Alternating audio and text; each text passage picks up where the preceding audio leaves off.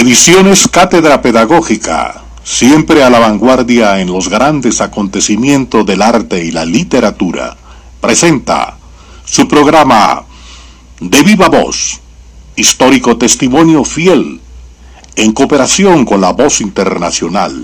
Conduce el poeta Jorge Aguilar Miranda. Tengan ustedes muy buenos días, muy buenas tardes, muy buenas noches, bien de todo. Estamos en estos momentos con Carmen Estela Van den Heuvel, Almonacid. Bueno, nació el 4 de septiembre de 1953 en la ciudad de Bogotá, República de Colombia, hija de Araminta Almonacid y Nicolás Adrianos Van den Heuvel. Eh, ha desempeñado funciones como secretaria bilingüe graduada en el Instituto Meyer de Bogotá y licenciada en periodismo, egresada de la Universidad Nacional Autónoma de Honduras, país donde está nacionalizada. Dedicada al periodismo escrito, ha sido y sigue siendo reportera y encargada de la sección cultural de la revista Hablemos Claro, dedicada a escribir reportajes los cuales fueron publicados en la citada revista y en As Deportiva de Honduras. Ha sido colaboradora de otras publicaciones, entre ellas la edición virtual del Washington Post de New York. Escritura y escritora de poesía, cuentos y ensayos. Comprometida con Antonio Moncada, madre de Ibonet Yamilet David Andrés y Mauricio José Moncada Van den Heuvel. Orgullosa abuela de cuatro adorables criaturas, Keile, Nicolás, Tristan, Alexander, Fedaniele, Soach Sebastián y de un hermoso bisnieto. Bueno, actualmente está radicada en la ciudad de Bogotá y se dedica a desarrollar tareas como traductora, asistente de redacción y redacción de textos didácticos. Bueno, maravillosa esta presentación, Carmen. Carmen de las Cármenes decían en España. ¡Ole! ¡Ah! ¡Ole! Bueno, Carmen, eh, primero, las satisfacciones son grandes, son maravillosas. Usted aquí en Bogotá, después de este reencuentro con su tierra nativa, porque su tierra adoptiva está allá en la amada Honduras. ¿Cómo se siente en estos momentos, Carmen? Debo confesar que pasaron demasiados años y uno se queda con lo que quedó atrás, con lo que dejó y luego viene y se siente un poquito como mosco en leche, como se dice, porque pues todas las cosas cambian, no son lo mismo, las costumbres, el lenguaje, eh, ya desaparecen los amigos que uno tuvo en, en su juventud o en su infancia, pero obviamente regresar al país no tiene nombre, es una emoción muy grande. De viva voz está presentada en este programa estelar con Carmen Estela Van den Heuvel, Almonacín. Y es satisfactorio por lo menos escuchar este estar, este ser y por lo menos entablar una cantidad de elementos contextuales. Nos estamos conociendo, nos estamos reconociendo, a veces como inmigrantes y como retornados a esta tierra, a la tierra colombiana. La tierra que tiene sus aspectos, sus características, porque tenemos dos mares, tenemos inmensas montañas, tenemos llanos protuberantes, tenemos fauna, flora, pero lo fundamental es el valor de la población, del gentilicio de ser colombiano. Y yo recuerdo algunos elementos típicos de canciones colombianas que dicen, ay, qué orgulloso me siento de ser un buen colombiano. Carmen, ¿cómo te sientes? Tal como lo dice poeta, orgullosa de ser colombiana, eso jamás eh, pude dejarlo atrás.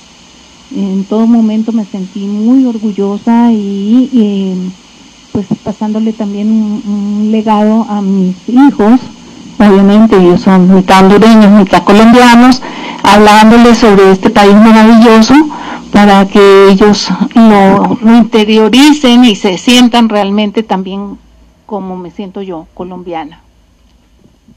Bueno, fíjate que hay eso que tú decías. Voy a leerlo. Te iba a pedir que lo leyeras tú, más adelante vas a leer otras cosas. Dice Carmen, Colombia, pedacito de tierra mía, mi Colombia, te presiento mujer, das vida, hueles a mujer, y hasta tienes nombre de mujer. Tus senos erectos los besa el cielo, miles de manos te acarician, te hace el amor un humilde arado, cual devoto, amante y en su preñez eterna, en sucesivos partos nacimos y aprendimos a querer. Hoy en la dimensión eterna de un invierno congelado, con tristeza extrañas a los frutos de tus entrañas que yacen muertos y regresaron a tu vientre. ¿Cuáles son los ausentes? A tu rostro sombrío te llega un aroma húmedo, medio lágrimas y medio sangre de un crimen incesante que tiene tu corazón abatido. Esa locura no puedes, no puedes creerlo. Hermanos que matan a hermanos. Entre tanto los otros tienen sus manos ausentes. Son ojos grandes desiertos. Ya no quedan más penas que llorar. Ninguna extrañeza por lo que se debe lamentar. Cuando vendrá ese ángel profeta, querida Colombia mía, ese que por fin diga que ha condenado al dolor y que lo ha encerrado de por vida en un bálsamo de olvido, quizá hasta de perdón. Un día en que levantemos el rostro que volvamos a embriagarnos con la esperada paz, para que lleguemos a sentirnos todos y todas orgullosas de llevar tu nombre sin miedo ni sobresaltos. Allí, Carmen está por lo menos haciendo una expresión intensa, profunda. Carmen, ¿qué te motivó a escribir esto? el dolor que llevamos casi todos. En realidad, eh, sí, nuestro país ha pasado por muchos años de violencia, por muchos años de enemistad de unos contra otros, por motivos políticos o ideológicos o lo que sea. Y en realidad es un país tan hermoso, tan, tan diverso, que también duele eh, que poco a poco se esté desapareciendo nuestros recursos naturales, que estén eh, desapareciendo nuestras etnias, nuestras costumbres y que en su lugar venga la violencia arrebatarnos todo lo que era nuestro, nuestra herencia. Entonces, eh, eh, eso, quizás ese dolor, ese dolor de, de, de, ver enfrentados, no un enemigo contra otro, sino hermanos. Estamos unos contra otros, simple y sencillamente matándonos sin respetar nada y sin que, realmente pese el hecho de que somos colombianos. Ediciones Cátedra Pedagógica y Jorge Aguilar están presentando de viva voz hoy con Carmen Estela Van den Hau Hoybel. Bueno, tengo que hacer el curso porque este es un este es un apellido eh, ¿Qué significa este apellido? La cosa más sencilla, significa de la colina.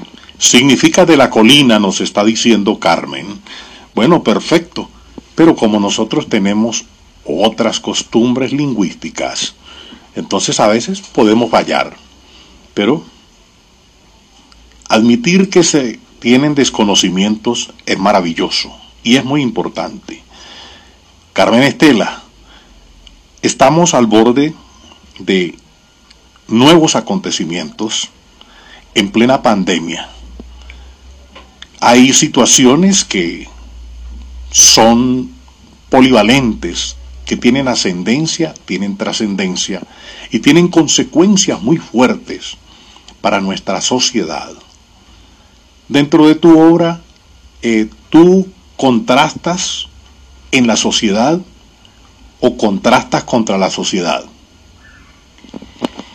Yo creo que contra la sociedad, porque en realidad uno desconoce ya esta sociedad, sí. O sea, uno ya está fuera de contexto. Hace poco escribí un cuento que se llama Aurora y que habla acerca de eso. Claro, es, es ficción, sí, es una, una niña que ha sido creada dentro de, de, un, de un complejo y que ha sido criada por, por, una, por un robot eh, y en la que eh, es privilegiada porque está siendo eh, educada para ser una de las habitantes de, de, esa tierra en un futuro cuando todo esto pase. Y afuera están los condenados a, a morir a los que no les espera más que pues trabajar y hacer cosas rutinarias. Pero pero que no, no tienen ese objetivo de que, que tiene Aurora de crear una nueva sociedad, una nueva raza humana. ¿Qué similitud o qué concordancia tiene Aurora con Carmen? Pues en realidad no me ubico en el, en el lugar de, de Aurora, incluso me da mucho pesar porque es una criatura que eh, no tuvo familia, que se le negó su familia, que se le negó eh, toda sociabilidad, toda, posibilidad de sociabilidad, que lo único que ha tenido es educación, pero de una manera muy fría, muy ficticia, y esa población que está fuera de los eh, muros de, de, de, donde ella vive, pues es la que está pues a punto de desaparecer por un capricho de, de, terceros, no, en realidad no es ni siquiera por voluntad divina ni nada por el estilo, sino a, raíz de, de intereses eh, económicos y políticos y de poder, básicamente. De poder a poder, como diríamos. Bueno, fíjate que esa descripción es bastante amplia, ampliada, contundente, define, aclara expande por lo menos eh, a nuestros conocimientos. Carmen, estuviste muchos años en este caribeño país de Honduras, hermoso país, divino país de esta América Latina. Y te recuerdo que este podcast eh, sale desde Bogotá, República de Colombia, hacia Latinoamérica y hacia el mundo. ¿Cuánto me gustaría que le diese por lo menos un abrazo cariñoso y solidario a los hermanos de esa tierra hermosa que te abrazó y te va a seguir abrazando por muchos años? Por supuesto, fueron 37 años de mi vida eh, donde he dejado no solamente mis hijos y, mis nietos y mi bisnieto, sino también maravillosos amigos y amigas que han contribuido a, que yo sea lo que soy hoy, porque todos ellos me han enseñado algo, me han dado algo y he tomado el, ejemplo de, muchos de ellos, entonces eso es valiosísimo. Y Honduras sí es un país muy hermoso, que tiene mucho para dar, pero bueno, no entremos en detalles ahorita políticos ni nada de, de esas situaciones, pero está atravesando también por mal momento como casi toda América Latina. Carmen, qué bueno eso. No vamos a entrar en Honduras, vamos a entrar en alturas, ¿sí? en las alturas de la literatura, en las alturas del arte, en las alturas de esto que, que nos hace sentir cada día mejores seres humanos. ¿Cuáles son tus proyectos en el aspecto de la literatura naciente en América Latina? Pues seguir incentivando en los más jóvenes un oficio tan hermoso y tan, de tanta sabiduría como son las letras. Me parece que es importantísimo y eso debería ser el número uno en, las um, proyecciones en los colegios, en las universidades, darle una mayor importancia, darle eh, la dimensión que merece realmente las letras. ¿Tú arrancaste en las letras cuándo? En realidad, desde pequeña, tenía como 13 años y era, me sentía como atropellada por una cantidad de ideas y yo siempre dormía con una libreta ah, en mi mesita de noche y empezaba a escribir y escribir y escribir y bueno, me daban las 4 o 5 de la mañana escribiendo y luego pues a, a escoger lo mejor, a estructurar eso que había escrito y así, así empecé y es algo que me, me emociona, que me llena, que me da satisfacción y como tengo costumbre de, decirlo, esa es mi charca. Ah, qué interesante. O sea que estás navegando en un mundo lleno de vertiente de aguas provechosas, de aguas cantarinas, de esas aguas hondureñas, de esas aguas colombianas, de esas aguas latinoamericanas. Carmen, nos está escuchando en estos momentos Latinoamérica y el mundo. Quiero que le digas a tu gente, a mi gente, a nuestra gente, todas las cosas inmensas de ideas y de valores que se están desarrollando en estos momentos, tanto en Honduras como en Colombia. Lo que tú dices, nombraste una, una palabra que es clave, valores. Retomemos todos esos valores que hay en todos, eh, a lo largo y ancho de toda nuestra América empecemos a valorarlos, empecemos a aprender de ellos y sigamos construyéndolos en todos los sentidos. El arte es eh, quizás una de las, de, las esencias de, nuestra cultura, de nuestras tradiciones, de nuestro folclore. No lo abandonemos, apoyémoslo. De ahí van a nacer grandes cosas. Si destruimos el arte en todas sus manifestaciones, no tendremos nada. Comunícate con nosotros al correo ediciones cátedra pedagógica arroba gmail.com.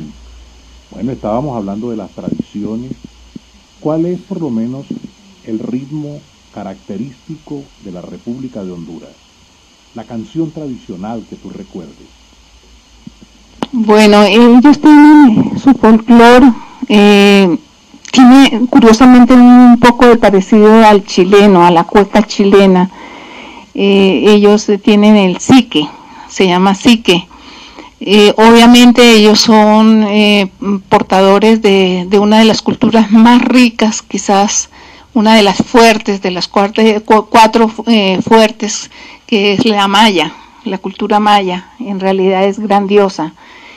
Y, eso también hay que hacerlo trascender y sentirse muy orgulloso de esa tradición maya, porque eh, está ocurriendo un fenómeno muy triste y es que los jóvenes están eh, aculturando por, eh, qué sé yo, costumbres que no son nuestras, que vienen de, de países como Estados Unidos o otros países y están terminando con nuestra identidad y no lo debemos permitir más. ¿Y en Colombia sería muy importante recuperar qué?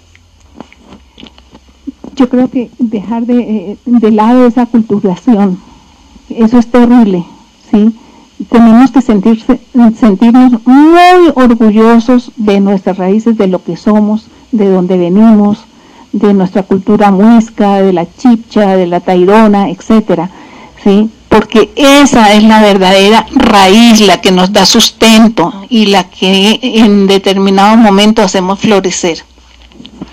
A mí, cánteme un bambuco de esos que llegan al alma, cantos que ya me alegraban cuando apenas decía mama. ¿Qué te dice eso, Carmen?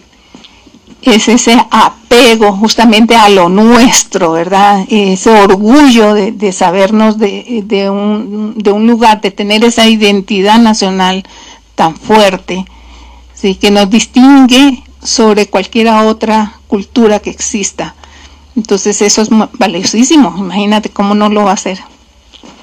Qué lindo, qué divino es por lo menos. No estamos confrontando aspectos culturales de allá y de acá. No, no. Estamos haciendo el reconocimiento justo de lo que son las ideas y los valores de la cultura latinoamericana en la profundidad de los acontecimientos sociohistóricos.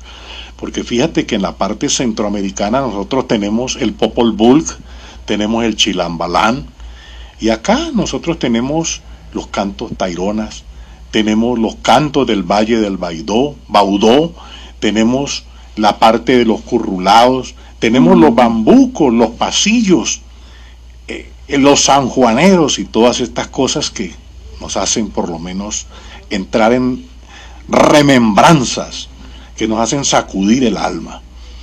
Carmen, quiero que me le envíes un saludo muy especial a todo el pueblo latinoamericano para que empecemos despidiendo nuestra transmisión en el día de hoy. Desde esta tierra hermosa y fértil y productiva va un saludo cariñoso para toda América Latina, donde hay valores increíbles que no dejemos perder, por favor.